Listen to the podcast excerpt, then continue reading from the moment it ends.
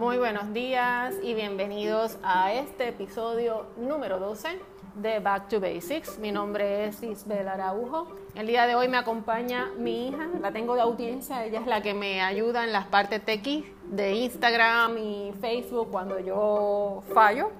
Así que nada, en el día de hoy vamos a hablarte de presupuesto. Sí, otra vez. Eh, pero le vamos a dar un poquito de twist en el concepto, obviamente, de presupuesto de la percepción y es la importancia de vivir con un presupuesto, de tener un presupuesto. Tenerlo no es malo. Vivir con presupuesto significa que tienes un plan, que tienes una meta, que ya sea viajar, salir, retiro, el trabajo, las emergencias, eh, comprar eh, carro, casa, todo esto son partes de un presupuesto, son etapas que tienes que saberlas manejarla bien.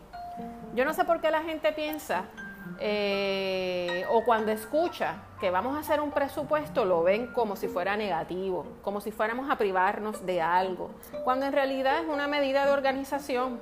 Esto tampoco significa que vas a ser predecible, pues la gente piensa que tener un presupuesto le quita lo divertido o la espontaneidad de las cosas. Y es todo lo contrario.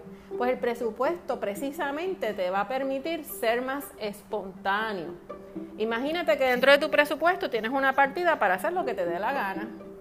Tirarte del avión en un paracaídas, hacerte el tatuaje en Bali, meditar con los elefantes. Todo eso lo puedes hacer, pero tienes un momento para todo. YOLO. Me imagino que esa frase la has escuchado. You only live once. Un gran amigo, de hecho mi, mi mejor amigo, el gran Mickey, siempre me dice eso. Y estoy totalmente de acuerdo con él. Claro, él se tira de un paracaídas, yo no. La idea para mí de que se vive solo una vez es vivir de experiencias, a atreverse a explorar cosas, lugares. Pero eso no tiene que ver para nada con el dinero si lo asocias en que tienes que vivir el momento sin importar lo que pase mañana, pues honestamente es un poco irresponsable, porque siempre tienes que planificar, te guste o no, siempre tienes que saber a, dónde vas y puedes vivir al momento mientras planificas. Vamos a cambiar ese chip.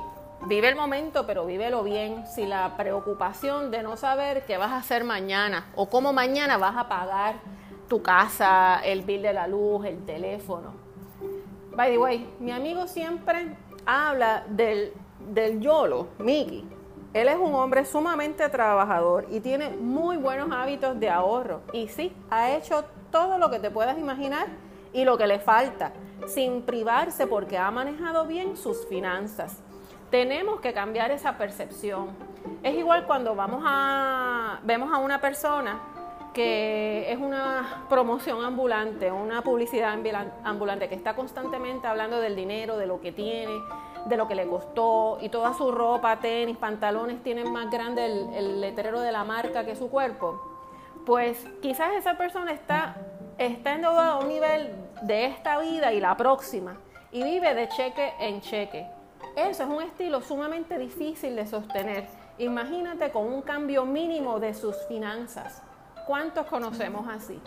Y eso ciertamente es una realidad que estamos viendo eh, a través de toda esta situación del proceso de distanciamiento social, de la, cuarentena, en donde los ingresos de muchos se han visto afectados. Y tendrá la casa de lujo, eh, todo lo último en la moda, el carro, etcétera, y no tienen para poder pagar el próximo mes debido a ese estilo de vida. Rico es el que no tiene deudas y tiene libertad financiera. Y eso, mis queridos amigos, se puede hacer. Y puedes tener la casa, el carro, etcétera, pero lo haces de una forma programada. Es importante entender que no importa lo que tú ganes, el propósito siempre va a ser el mismo, hacer que el dinero trabaje para ti.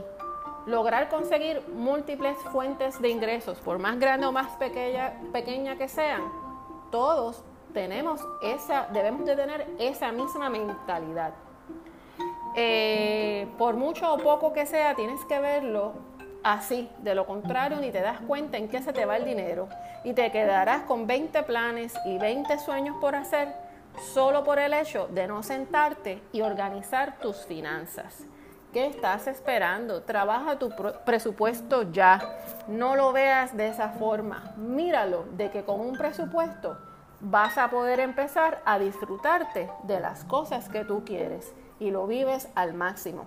Eso es todo por hoy.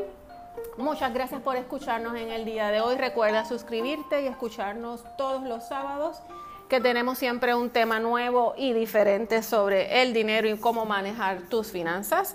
Recuerda seguirnos en Instagram y en Back to Basics y en Facebook para más detalles.